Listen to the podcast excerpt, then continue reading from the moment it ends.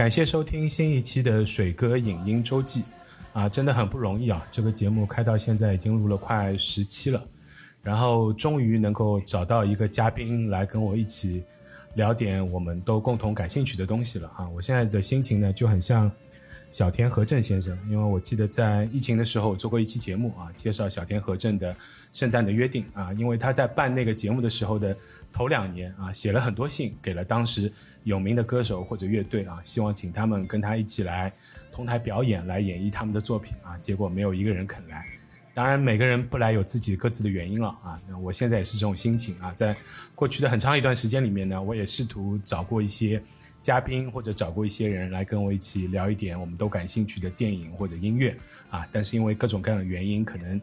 之前是因为疫情嘛，没有办法做啊。那即使是远程录音呢，可能也要满足很多不同的条件啊。但是今天啊，很不容易，终于能够有一位嘉宾了。好，我们就先请今天的这个嘉宾先自我介绍一下。大家好，我叫 Messi，嗯，我是特地过来打酱油的。我只是一个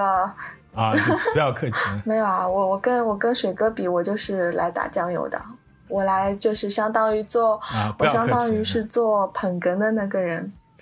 啊，不要客气啊，这个捧人的人都很厉害的啊，比如说于谦大叔，对吧？就没有什么是不能捧的啊，对对？于谦捧一切啊，对，而且毫无违和感啊，对我已经见识了太多，我觉得这个才是大师，才是大家。然后呢，就大家听到 Messi 的声音呢，有可能会觉得有点熟悉。啊，特别是听到他标志性的笑声啊，有可能你觉得似曾相识啊，也有可能在其他的节目里面听到过啊。这边我们就不赘述了啊。然后大家有兴趣的话，那个自己再到其他的节目里面去听啊，然后看看 Messi 到底是谁。那今天会找 Messi 来呢啊，也是有一个新的企划啊，就是我其实一直想要做一个叫“文青装逼指南”，什么意思呢？就是啊，大家都知道嘛，这个很多人都自称是文青啊。这个文青出去啊，跟别人 social 的时候呢，自然需要很多话题，啊，这个时候呢，啊，我们就需要这个补充这方面的很多的相关的知识啊，比如说电影啊，比如说音乐啊，啊，比如说一些书籍啊，比如说一些文化事件啊，所以呢，我就很希望啊，能够有一个比较有趣的这种单元，以这种文青装逼指南的方式来跟大家讲一些我们共同感兴趣的电影啊，或者音乐方面的。一些典故、一些历史或者一些相关的啊背景介绍啊，特别是一些可能离我们现在有一点距离啊，但是名声又非常大的这种，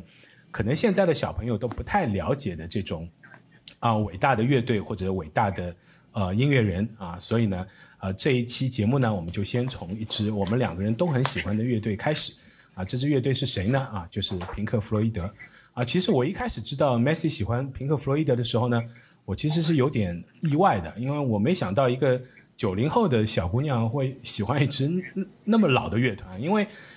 呃，如果我没有判断错的话，就是 Messi，你从开始你听音乐的时候，或者开始接触这种所谓的流行音乐的时候，就这支乐队其实已经早就解散了，然后也基本上不发新歌了啊。所以我就特别好奇啊，就是你是怎么开始知道 Pink Floyd 这支乐队的呢？嗯，对啊，就是如果你是一开始要。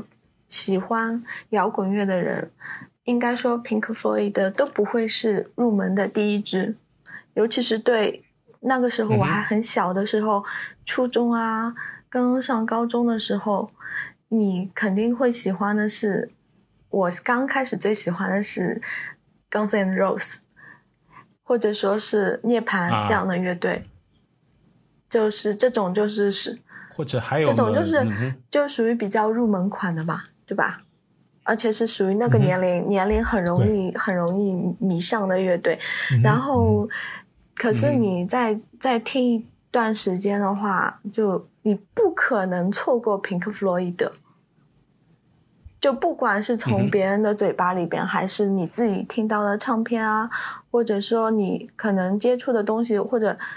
嗯，我大概听平克·弗洛伊德，大概是我。初中接高中的时候吧，就十四、十五岁左右。哦，那你十五岁左右的话，嗯，你比我厉害，你比我厉害。嗯，没有没有没有，就是就是，反正就是你如果接触 接触这类音乐的话，你就是不可能错过它。就我觉得就很很简单，我相信对每一个喜欢摇滚的人都是这样子的。哦，我可能稍微有一点不一样啊，就是呃，我因为呃，简单说一下我的这个听流行音乐的历史，因为我最小的时候其实是听古典乐的，然后我小时候虽然因为家庭的一些各方面的原因啊，所以可能我没有条件去学任何一样乐器，这个也是我就至今为止最大的人生的一个遗憾啊。虽然现在其实是可以有条件了，但是人比较懒，然后又觉得自己可能没有这方面的天赋，所以没有去学。小时候其实很想学，然后我小时候很喜欢莫扎特，然后就听很多古典乐的东西，然后呢就开始从听古典乐开始，然后因为我们小时候其实，因为我比 Messi 应该大了差不多快十几岁吧，所以我们两个人的成长环境应该其实有一点不一样的啊。我小时候听音乐其实大部分还是呃来源是电台，所以那个时候其实我是最早的时候开始从电台里面接触到这些东西的。然后对我影响至深的一个电台主持人呢，其实是一个台湾人啊，他的名字叫张培仁。Messi，你知道这个人啊？我不知道，你可以给大家介绍一下。啊，我就简单介绍一下。啊，这个你应该知道李宗盛吧？嗯。啊，李宗盛有一首歌叫《和时间赛跑的人》，知道我知道。这首歌一开始的歌歌词不是这样唱的嘛？叫“亲爱的 Landy，我的弟弟”。就是这个 Landy 啊，就是张培仁啊。张培仁呢是啊，张培仁是李宗盛非常非常要好的朋友啊，同时也是当年滚石唱片非常重要的啊启轩。那然后呢，他还有另外一个非常重要的身份呢，就是魔岩文化的老板。那魔岩文化是谁呢？就是文青们肯定都知道啊，所谓的九四红刊 啊，当年的中国新音乐的春天的三个人啊，何勇、张楚跟窦唯啊。当然，大家现在。更多人知道窦唯，可能不是因为他的音乐啊，是他的八卦啊，所以很多人把他的身份叫做是一个啊，这个落魄的王菲的前夫，对吧？啊，所以也蛮可怜的。但实际上，窦唯是我非常喜欢的音乐人。然后，其实我接触摇滚乐就是从张培仁当时在上海电台其实有播放过一档节目叫《滚石音乐杂志》，因为他当时是滚石唱片的人嘛。然后他除了介绍很多台湾的呃流行音乐之外，包括也介绍他后来啊担任魔岩文化之后所推的所谓的中国新音乐的春天，那当然也介绍一些更古典的啊更具有这个历史地位的各种各样的摇滚乐，所以我是从他的节目里面才第一次听到了 Beatles 啊，听到了 Rolling Stone 啊，听到了 Pink Floyd，然后呢，就是另外一个对我影响非常深的人呢，就是一个卖这个黑白带的一个残疾人叔叔啊，这个叔叔呢，以前如果你是生长在虹口区，然后是在啊，八十年代、九十年代的期间呢，你可能会比较熟悉。就当年虹口区有一个地方叫胜利电影院，就后来改成了一个艺术电影院。然后在这个电影院后面有一条弄堂里面呢，这个常年呃有一个残疾人叔叔啊，他是基本上不不动的，因为他下身是残疾的，坐在轮椅上面，然后拿着一个很大的板子在那边是卖这个我们以前小时候叫黑白带。那为什么叫黑白带呢？因为它其实都是翻录的磁带，然后那个磁带呢。歌词就是直接用复印的，就比如说他从香港或者从台湾会拿来一些原版的进口的磁带，然后翻录在了空白磁带上面，把那个歌词用复印机复印一下，然后就是黑白的，然后裁成那个啊磁带可以放进去的歌词的大小，然后就是卖这种磁带。然后呢，就是他对我的影响也非常大，因为他当时推荐了我很多啊现在来说其实不是很有名或者不太知名的啊摇滚乐团，包括很多比较 indie 的这种比较独立的这种乐团。然后他当时，因为我最早的时候其实是去买谭咏麟的啊，我小时候其实是谭咏麟的歌迷啊，我现在仍然是啊，对的。我每次去 KTV，我可以唱一个通宵，全部都唱谭咏麟的歌，不用唱其他人的歌。呃，然后他就很看不起我，他说你怎么那么没品位？他来我介绍给你一些不一样的东西。然后呢，我就买了我第一盘啊 Pink Floyd 的磁带啊，那盘磁带呢就是《月之暗面》的《Dark Side of the Moon》。然后我第一次听的时候呢，说实话，因为那个时候我应该初二吧。就是我身边的人都还在听小虎队的时候，然后我听了一张这种磁带，嗯，实话实说，我小时候没听懂，就觉得哦，好怪啊。然后，而且那盘磁带有一个很大的特点，就是它里面的歌是不分开的，就虽然有 A、B 面，但是歌跟曲子中间几乎是连在一起的。但是我看那个歌词的介绍，它又是有一二三四五六七，就是有不同的歌名的。但在听的时候，我有点分不出来哪首是哪首，所以当时就觉得很奇怪，然后也听不太懂。再加上呢，当时还没有互联网，所以没有什么地方可以去查找资料啊什么的，所以当时就就很难。所以我记得那盘磁带，我大概听了一遍就放在那边了，就也没有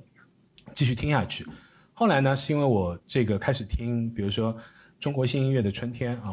这个三个人里面呢，我最喜欢的其实是窦唯，因为我也一直觉得窦唯的音乐非常非常仙，就是这个人就是啊，反正我至今为止还是觉得他是从一开始就仙吗？啊，对对对，就是牛逼，就是你想想，他原来在黑豹的时候呢，只为了跟大家证明一件事情，就是老子也能写流行歌，你要流行歌是吧？行啊，我写一首给你，就 Don't Break My Heart，好了，就他证明给你看就好了。接下来呢，老子就要做自己喜欢的音乐，你听得懂听不懂都没关系。所以九四红刊的时候，他的那张专辑叫《黑梦》嘛，然后我那个时候就觉得，就是他的音乐特别特别的，就是你现在当然可以说里面有迷幻摇滚的影子，然后有艺术摇滚的影子，然后有很多他自己的这种对于音乐的解读，包括歌词啊什么的。那但是实际上就在听了那些东西，在听了窦唯之后，我又反过去突然觉得，哎。我以前好像有听到过一盘磁带，那种感觉很像，所以我又重新开始去找 Pink Floyd 的东西，而且那个时候呢，已经可以有比较多的渠道可以买到打打口袋跟打口碟，就是打口的 CD，那所以就可以有更多的资源可以去听越来越多的老的我们以前小时候可能没有机会听到的一些摇滚乐，然后再加上我后来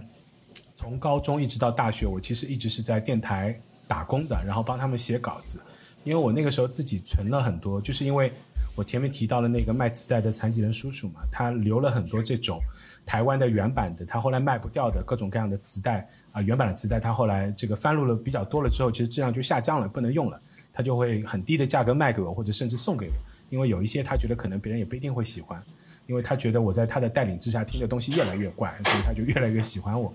就送了很多这种资料给我，然后我就。查到，就是因为有这些积累，开始我就开始，呃，比较多的去炒资料，然后呃，开始写自己啊，对于台湾整个流行音乐发展史的一些介绍，就是从民歌时代开始，就是陶小青那一年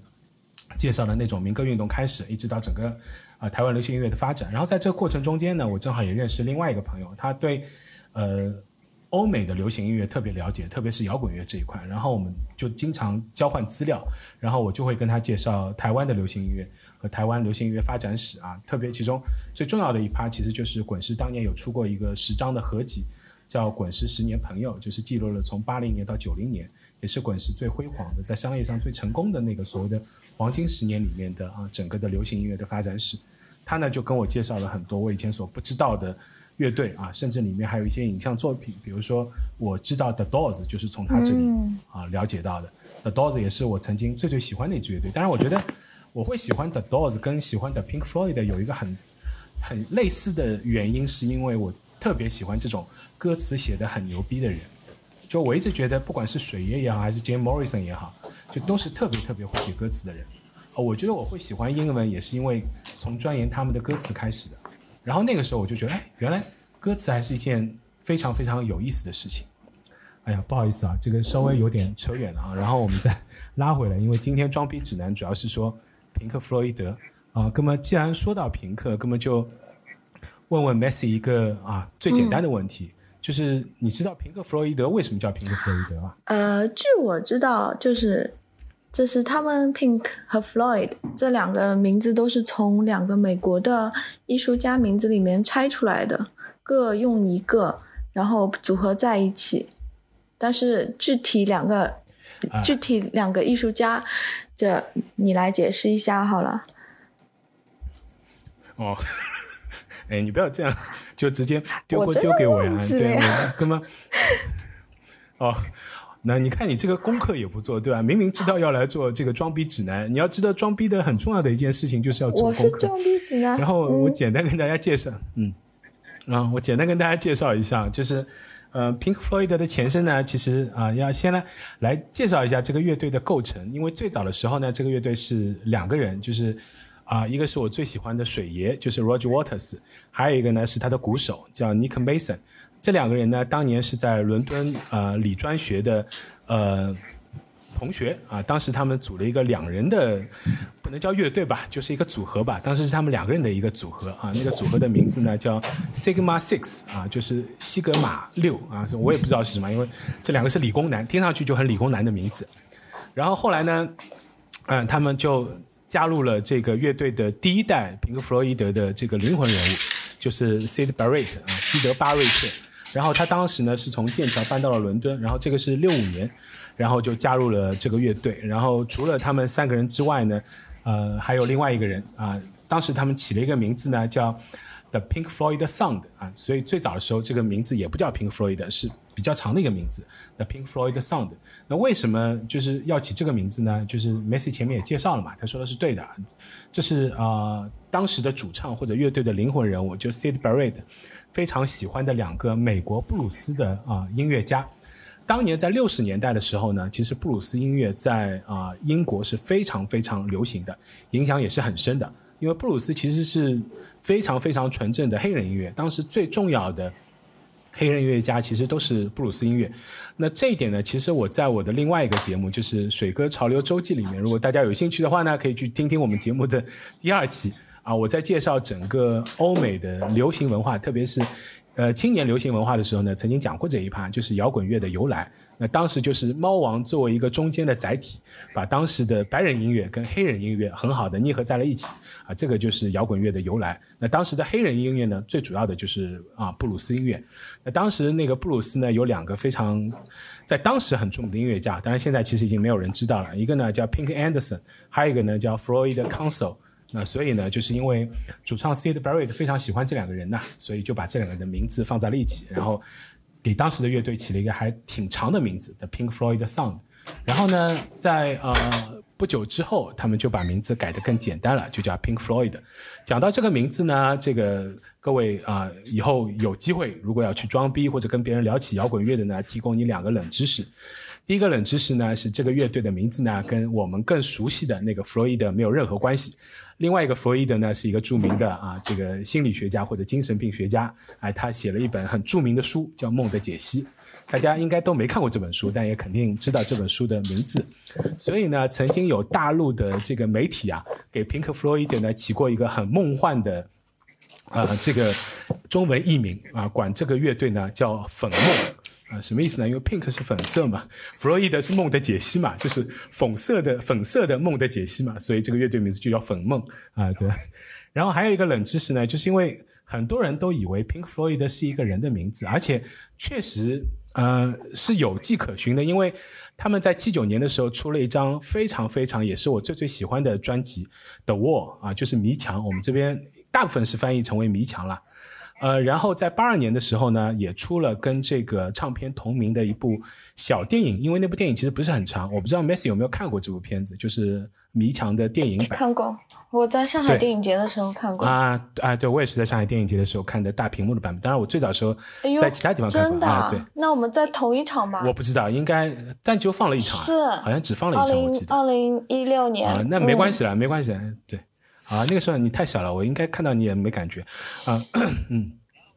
然后那部片子的主人公呢，其实就叫 Pink Floyd，其实就是 Pink，。所以呢，有很多人以为 Pink Floyd 是乐队里面某个成员，或者是跟他们有关系的人的名字。然后乐队成员呢，其实对于这样一个猜想也是很无奈的。所以呢，他们曾经写过一首歌叫 Have a Cigar，来一根雪茄。然后里面有一句歌词就叫 Oh by the way，which one's pink？然后就是开玩笑，自己嘲讽自己嘛，就说哎，你们说说看，你们到底谁是平克？那所以呢，这个也是跟 Pink Floyd 的这个名字有关的一个小知识。呃，讲到这个呢，就再来简单的回顾一下平克的历史啊。就是前面也提到了，平克其实是一个有所谓一点零、二点零甚至三点零时代的这样一支乐队，而且呢，它作为一支在历史上，呃，我几乎可以说是我心目当中啊最伟大的唯二的乐队吧。就另外一支，我还是会留给 Beatles。然后，如果你去 B 站上面看很多跟音乐相关的一些介绍啊，欧美流行音乐历史的一些片子啊，或者介绍欧美流行音乐的一些呃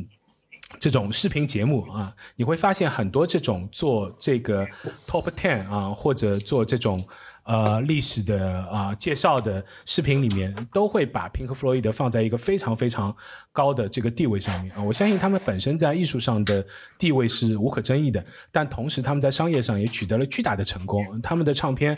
呃，销量仅仅是公认的就已经超过了两亿张啊。这个里面还包括很多可能很难统计的，或者现在包括很多流媒体上面的一些数字都已经没有办法完完整整的统计出来了。那所以至少在整个世界范围里面，他们说他们是最受欢迎的乐队，也一点不为过。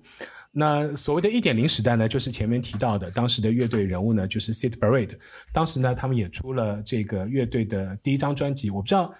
呃，Macy 有听过这张专辑吗？就是 The Piper at the Gates of Dawn 啊，通常翻译成为什么破晓风笛手啊，或者黎明门前的风笛手。我没有完，没有听全，我只是听听过部分。对，然后那个时候他们的有感觉，嗯。那个时候跟现在的 Pink Floyd 还是不太一样的，我觉得，还还是就是感觉还是实验性挺强的。因为其实 Pink Floyd 的歌迷其实挺有趣的，因为泾渭分明。比如说喜欢 Sid Barrett，他们可能就是有一派，他们就是觉得那个才是 Pink Floyd 的最伟大的时代，他们最喜欢的就是呃那个年代。他们觉得后来不管是水爷的年代，还是 David Gilmour 的年代，其实都。远远比不上当年 Sid Barrett 的这个年代啊！但是这个乐队呢也是命运多舛，因为这个第一代的这个核心人物 Sid Barrett，因为他基本上主导了第一张唱片所有的词曲和音乐风格，而且当时的音乐风格其实就已经非常偏向所谓的太空摇滚啊！这里也给这个各位啊以后。有志于在各种社交场合啊大谈特谈摇滚乐的年轻人们一个建议啊，如果想要以后去聊摇滚乐呢，很重要的一点就是摇滚乐里面的术语特别特别多啊，有各种各样的 摇滚乐的名称，连我自己其实说实话也都不完全搞得清楚啊。比如说这个，光是这个跟以前的六七十年代的这种英式摇滚乐有关的，就有一大堆的各种各样的称谓或者名词。比如说什么前卫摇滚了、太空摇滚了啊、艺术摇滚了等等等等啊，这个当年 Sid Barrett 呢，就他的声音其实也跟后来的两个核心人物也是非常不一样。所以我自己虽然不是最喜欢那个年代的，但我也很同意 Messi 前面说的，就当时的整个感觉是非常不一样的。而且他确实是一个无可争议的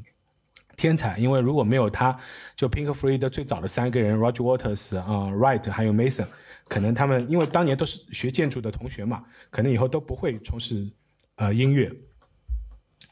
嗯，但是呢，啊，这个同志呢，啊，这个犯了当时犯了一个非常大的错误啊，就是虽然我们经常说这个药不能停，但是药不停呢，吃的太多也不好。然后这位同志呢，就是当时药吃的太多了啊，当然因为种种原因啊，我们节目里面也不能聊太多这方面的。故事，那所以在当时整个人的精神状态非常不好的情况之下，哎，他就被乐队开除了。然后呢，这个 Pink Floyd 就进入了所谓的二点零的时代啊。那个时代呢，就是因为 Sid Barrett 啊被乐队开除了嘛，根本就加入了一个新的人物。那这个人物呢，就是 David Gilmour。那然后在这个二点零的时代呢，那当时就形成了这个 Pink Floyd 的。那日后不管是在艺术上、艺术成就上面，还是在商业上面啊，最最成功的一个时代。那在这个时代里面呢，这个乐队也是，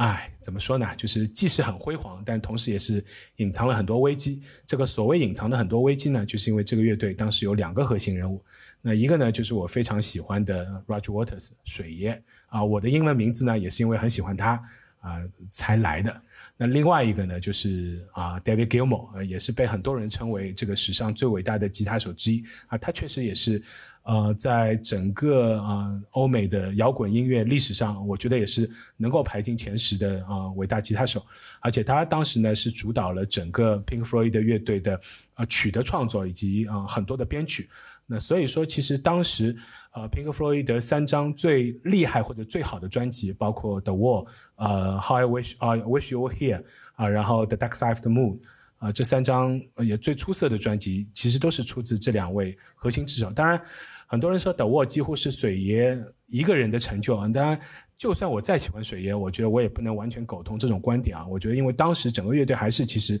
是在他们两个人的。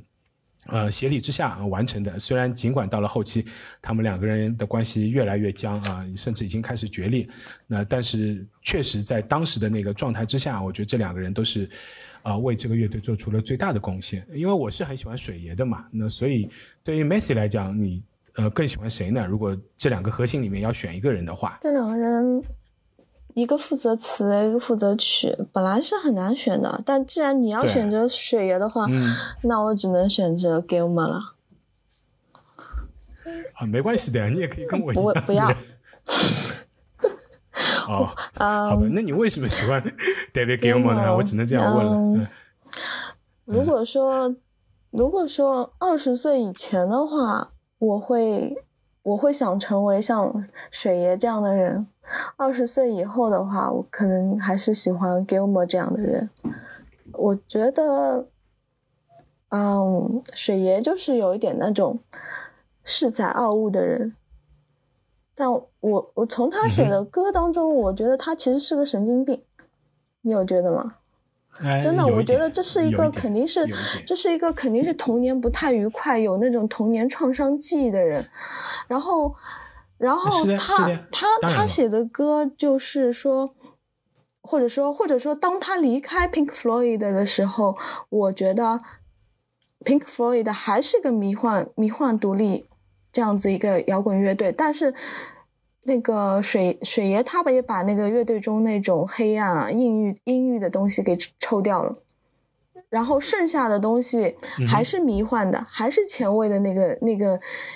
Pink Floyd，但是留下的就是像 Gilmer 这样子比较，我觉得是比较看淡、放下的那种感觉，就可能跟。嗯，你有听？可能跟两个人的本身的性格就就差异有关系吧。嗯，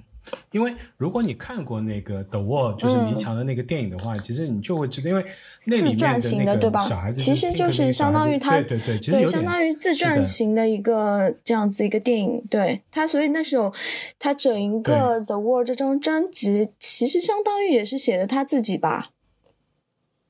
是的，对的，因为有很多人说，就是我自己其实真正就是不是说喜欢啊，就是真正的热爱上啊，Pink Floyd 其实也是从这张专辑开始了。The Wall 是我买的第一张呃 CD 唱片，而且那个时候我很可怜的，就是什么意思啊？就是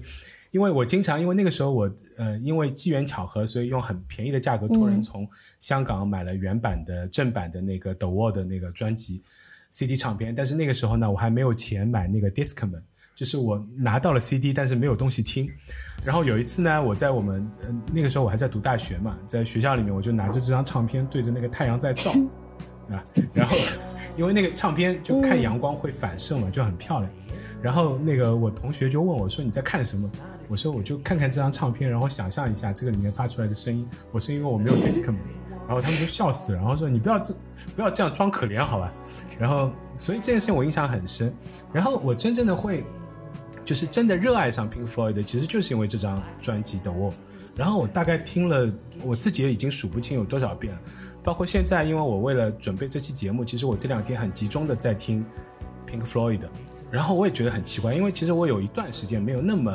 就是很集中的在听某一个乐队的所有的作品了。就这种感觉其实很不一样的，因为你会发现啊，就是现在我相信你可能也是这样。就第一个是因为大家的收听习惯变掉了嘛，你现在也不会听 CD，更不用说听其他的黑胶或者磁带。虽然现在磁带又开始流行起来了，然后大部分的时候其实就是通过在线服务，其实就是流媒体服务，你就在 streaming 上面听。啊，你们那边可能用 Spotify 多一点，然后我们这边可能就是 QQ 啊或者网易云音乐。当然了，这个文艺装逼青年都说我是从来不用 QQ 的，我只听网易云音乐。Anyway，这个我觉得这个不重要了。然后大家听歌的过程其实很简单，基本上就是。非常非常碎片化的，就是听一首歌，或者，而且有的时候就是听到哪里有关系。现在有一个很好的功能，就是听歌识曲嘛。你可能在某一个地方听到一个背景音乐，或者听到一个什么，然后马上就可以识别，然后就可以听。同时，这些流媒体的平台呢，每天也会推荐各种各样的音乐给你。就是你每天获得的资讯也好，或者想到的，都是去听一些你在某一个节点会被触发到的某一首歌啊，或者某一段歌，甚至你一首歌都不会听完，你只会听一个片段。那就很难想象你会很安静的、很完整的去听一张唱片，但是 Pink Floyd 的唱片呢就非常特别。那这就讲到了以前的摇滚乐队跟现在的很多我们所理解或者跟随我们长大的这些流行歌手的更工业化的做法很不一样的一个地方，就是我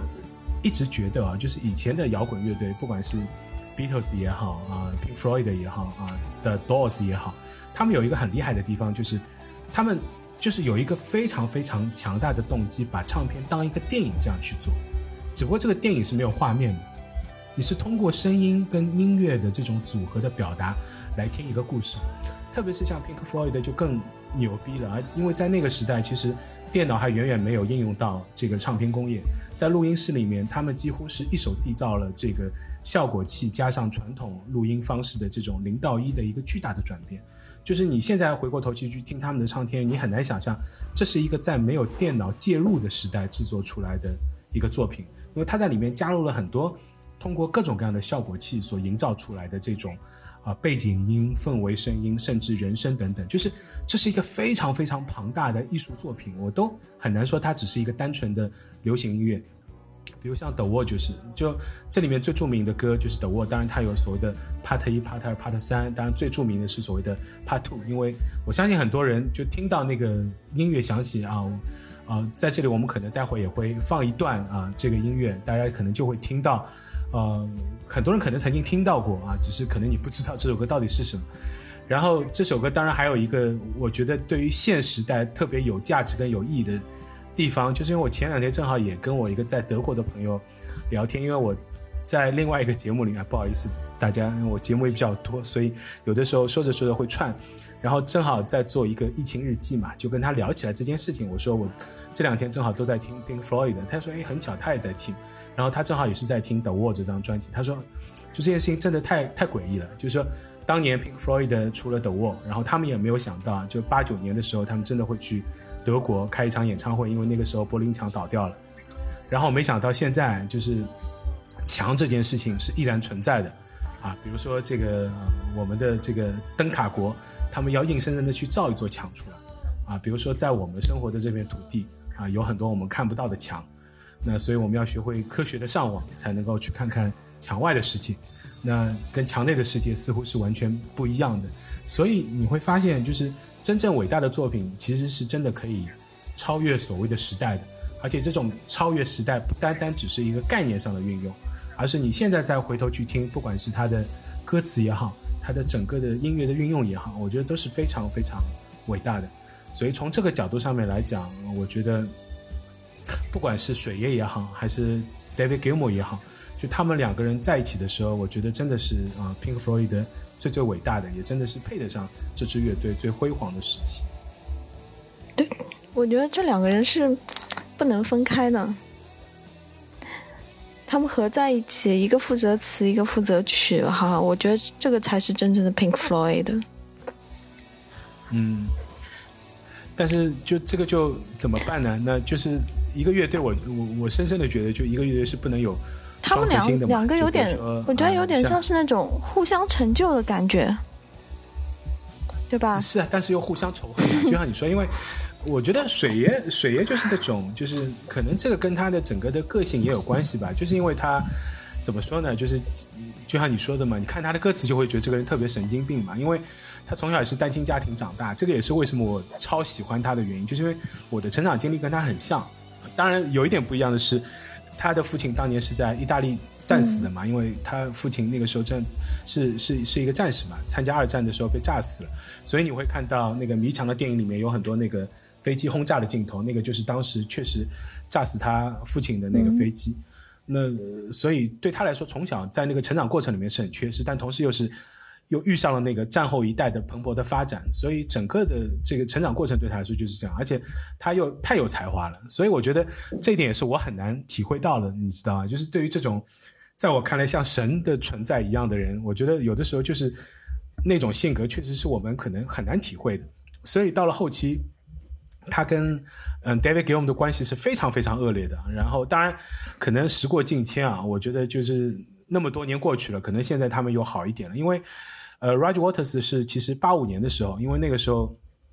内部矛盾越来越严重了嘛，所以这个乐队的解散也是很神奇的。因为先是一九八五年，水爷写信给唱片公司，就是宣布他离开，他也不说乐队解散啊，就说他要做自己的事情，然后就开始出个人专辑嘛，就是从那个呃呃八五年开始，一直到现在，一共出了五张吧。对他最新一张刚刚出，所以一共啊是去年出的，所以一共出了五张的个人专辑。然后 David Gilmour 呢，现在也有一支跟他一起合作的乐队。然后等于，呃，在水爷离开之后啊，Pink Floyd 还出了一张唱片，因为他们之前的最后一张就两个人还在的录音室专辑就是 The Final Cut，啊，是八三年，我记得对，八三年的时候，那这个是他们就是所谓的完整的 Pink Floyd 二点零时代的最后一张唱片。然后八五年水爷离开之后啊，还带了嗯，David Gilmour 还带领乐队啊出了唱片，但是那个时候的影响力已经远远不如以前了。然后他们最后一次重聚演出，我记得是。好像零五年他们在那个 Live Aid 的演唱会上进行了一个重聚的演出，然后说到 Live Aid，，大家应该就是哪怕不了解啊摇滚乐的人，应该也会有一些印象，就是因为去年有一部还蛮红的电影嘛，就是《波西米亚狂想曲》，因为那部电影虽然哎讲到这个，我可能插一句，Messi 你喜欢那部电影？不喜欢。啊，为什么？我不是不喜欢，不是他电影拍的不好，而是他没有反映真正那个年代的摇滚，没有性，没有毒品，这是什么摇滚啊？虽然我虽然我没有要喜，我没有要宣扬这个东西意思，我也没有要喜欢这个意思，但是那个年代的 Queen，那个年代的摇滚就是这样子啊。如果你没有表现，如果你表现不出来，那你就不要拍。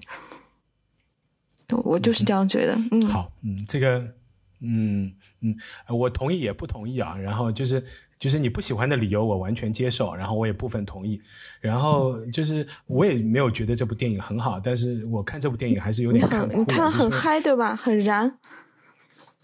我也是看的很燃呀。而且我第一遍啊，我因为看了好几遍嘛。我第一遍看的时候是因为当时先出了一个很很烂的版本，但是我实在等不及，而且我是在飞机上看。就那天我正好出差，然后从北京回来，然后就在飞机上用电脑看，然后看的都都都哭出来了，然后我也不知道为什么，就就一方面是因为太喜欢 Queen 了，那另外一方面是因为，特别是他最后一段嘛，就是他们在 Live Aid 上面的演出，确实是，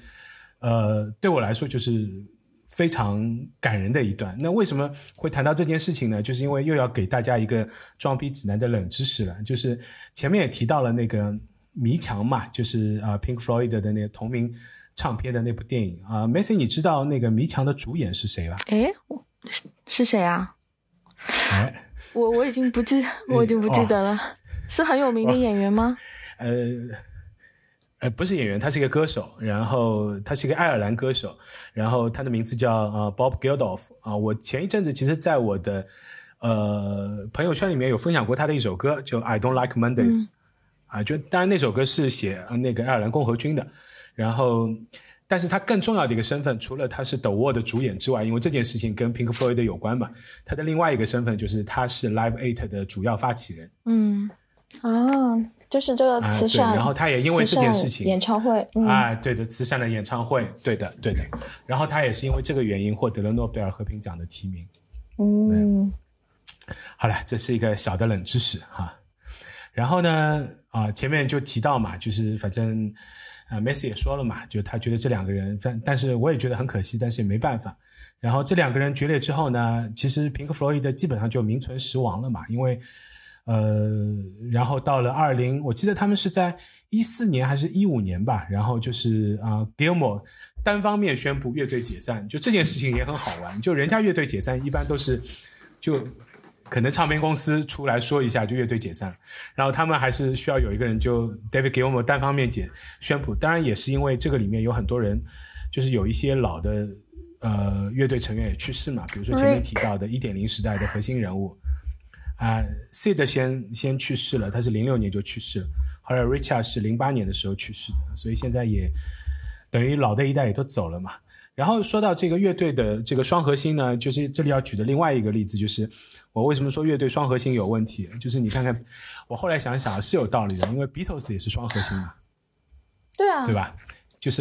对啊，Paul McCartney 跟 John Lennon 嘛。当然，他们的双核心还有一个问题，就是对吧？就是啊，有一个坏事的日本人，我我对吧？但是这个双核心就是，我觉得你，我觉得 Beatles 的双核心就没有没有就是像 Pink Floyd 的这么严重的问题，就他们还是可以共生下去啊。就你写的歌，自己你你写的歌你唱，我写的歌我唱啊，就是他们也可以啊，Pink Floyd 也可以啊，David Gilmour 也可以唱，Roger Waters，就你其实还是可以很清楚的分辨得出来的嘛，水爷的声音跟 David Gilmour 的声音其实还是很不一样的。对，但是就是当然，我想还有一个原因，就是因为 Beatles 时间比较短嘛，就七年嘛，反正就养了之后就直接散掉了，就结束就结束了嘛。对吧？就就分开，也就分掉了。但是 Pink Floyd 可能就他们有很多自己想要做的事情嘛，所以就一直在这样做下去。好，然后呢，就我还有一个冷知识啊，就是因为嗯，Messi，我记得你记得跟我提过，你也是有去看过他们在上海的演唱会是吧？我很很小的时候，你还记得啊啊？你还记得那个他们舞台上有一个会飞的猪吗？我其实没有没有很多印象，我我印象比较深的还是因为是一个月球的舞美。你说的是那个飞天猪对吧？就他们那那张那张专辑《Animals》的，对，《Animals》哎，《Animals》的那个封面啊，对，而且你知道，就那张封面是实拍的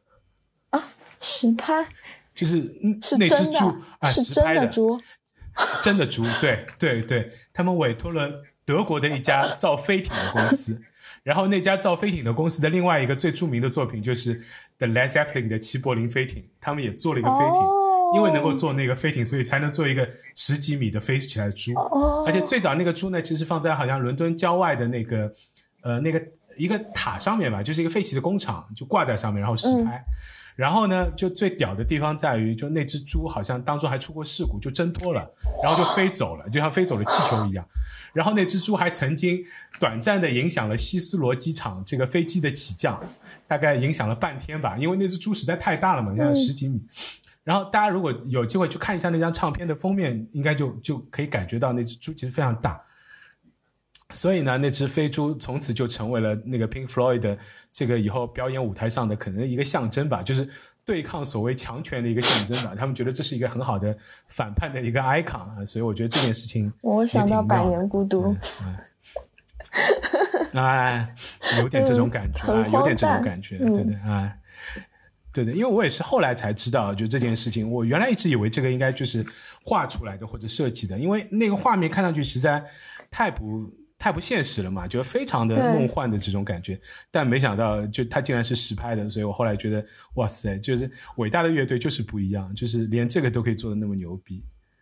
嗯，我看看啊，我今天还准备了，好像最后一个啊，其实还准备了好几个冷知识，不过有一些我觉得就是这些冷知识就先不说了，然后我们可以留在以后的节目里面有机会再说。那最后一个冷知识呢，就是问问 Messi，你知不知道平克·弗洛伊德最大牌的粉丝是谁？他是一个科学界的人物。哎，对的，他非但是他非但是粉丝，而且其实他跟他们还合唱过，真的吗？然后还不止一次，有两次啊，当然都是在水爷离开之后，所以这些歌其实大家都不是很熟悉。嗯，那九四年他跟他们第一次合作，演唱了一首歌叫《Keep Talking》啊，当然就霍金还是用他的那个标志性的电子发声器啊，我这个学不会啊，就。就发出了他的声音，然后他还曾经跟他们有过第二次合作，也是在后来的一张专辑啊，《The Endless River》里面啊，这个也是很很新的一张专辑啊。这张专辑我也买了，虽然我说实话不是特别喜欢，因为说实话，我觉得不管是离开了水爷，还是离开了 David Gilmour，我觉得可能 Pink Floyd 在我看来可能都是不完整的，所以我也不是很喜欢。那首歌叫《Talking Hawking》啊，这个也很像霍金的风格啊，翻译成中文就是滔滔不绝的霍金，所以也蛮有意思的。那。而且他们还有一个非常屌的一个伟大的功绩呢，就是在美国阿波罗十一号登月的直播期间啊，就那个时候已经有直播了。然后 Pink Floyd 是作为啊在直播间里面是在现场为登月做那个即兴演奏的啊，所以也可见他们当时的地位是非常非常的高的。嗯，你还有什么 Messi 还有什么记得的关于你自己喜欢或者你所知道的这种？跟 Pink Floyd 有关的啊，或者你在听音乐的过程中间的这种故事啊，或者感受啊，或者有什么想跟大家分享的？我想说啊，我想说，嗯，我想说，我不是不太不太同意你刚才说，就是三点零以后的 Pink Floyd 好像就不是 Pink Floyd。我觉得，嗯，是这样子的。你说他们两个是双核心，双核心人物，嗯。我觉得他们两个是双核心人物，但是但是他们两个并不是那种矛盾的双核心人物，而是其实是互补型的人物。我觉得究其原因，他们最后会就是导致水爷会离开，或者说跟 Gilmer 之间有摩擦，是因为他们两个性格不合。我记得我在一次采访里面，我看到过，呃，水爷说过，他说他只是把 Pink Floyd 的这个乐队，他从来没有把他们当做是一个家，就是一个集体，他只是把他们当做普通的同事，就是这是他刚刚刚刚离开 Pink Floyd 的时候说的话。就是，嗯，然后就是言语当中也表现出对团员之间那种很不屑的样子。我觉得以他的这种性格，即使他太再有才华，在任何一个乐队里边，就是除非除非谁让能够愿意让他做独裁者，不然的话，他是都是。不会能待得下去的，更何况 Gilmer 他本身也很有实力，所以我想我相信两个都有才华的人，虽然是不同方面的才华，但是可能在性格方面的这个差异，也导致他们可能没有办法共存下去。然后，然后我觉得你你觉得可能对你来说，水爷是是你心目中的 Number One，在这个乐队里面，那我觉得是我的感觉是。嗯，没有水爷的 Pink Floyd 可能它不是最最最卓越的，但是如果我觉得没有 Gilmer 在的话，就没有 Pink Floyd。嗯，这点我同意的。这就是我的一个补充。这点我也同意的。就是为什么？就是你看，就是哪怕现在很多，呃，如果你在 B 站上面搜啊 Pink Floyd。出来最多的结果啊，就是他们的那首《Wish You Were Here》的，嗯嗯呃现场演出。然后那张现场演出，当然最著名的就是那段非常长的前段的 solo 嘛。那段 solo 就是 David Gilmour 的，就是非常非常漂亮的吉他曲。然后这首歌也被很多人评为可能 Pink Floyd 最受欢迎的歌。那所以呢，我们最后也会用这首歌。啊，做结尾，然后来结束今天的这个节目。因为今天也是第一次有嘉宾来，然后可能我也不是一个特别好的访问者或者一个引导者，所以我发现这个 Messi 说的有点少。所以啊，接下来有机会我们再来聊其他的东西的时候呢，我还是会把 Messi 找过来，然后试着让他啊多说一些啊，多发表一些他的想法跟看法。那我没有没有。我本来就是来打酱油的，我我是我是我我是皮比较厚而已。然后《Wish You Were Here》呢，确实是就是大家如果有机会，我非常建议大家可以去。仔细看看这首歌的歌词，然后如果你有兴趣的话呢，也会很容易在 B 站上或者微博上面搜到相关的关于这首歌的这个歌词分析的各种各样的介绍啊，包括各种各样的中文版本的翻译。因为这首歌其实确实是非常值得好好玩味的。那不单单是说这首歌本身非常非常的动人，有人说呢这首歌是写给 Sid Barry 的啊，也有人说这首歌就是写给所有的。普通人的情绪的，然后我自己也曾经在不止一次在朋友圈里面分享过这首歌，因为我就是觉得很多时候我是很有这种情绪的啊，就是 Wish You Were Here。至于那个 You 是谁，其实有的时候不是那么的重要。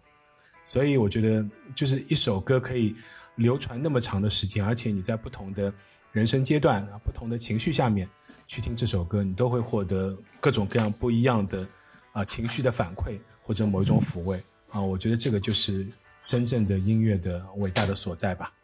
啊，好了，今天的节目差不多就到这里了。然后再一次非常感谢啊，Messi 来参加我们的节目啊，也希望以后有机会可以多多请到 Messi 一起来参加我们的节目。然后我们的这个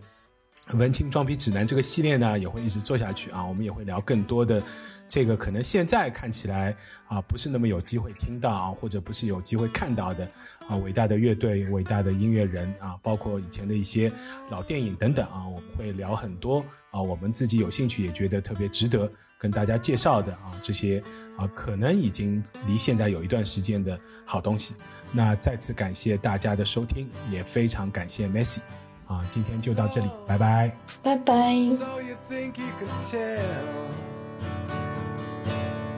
heaven from hell,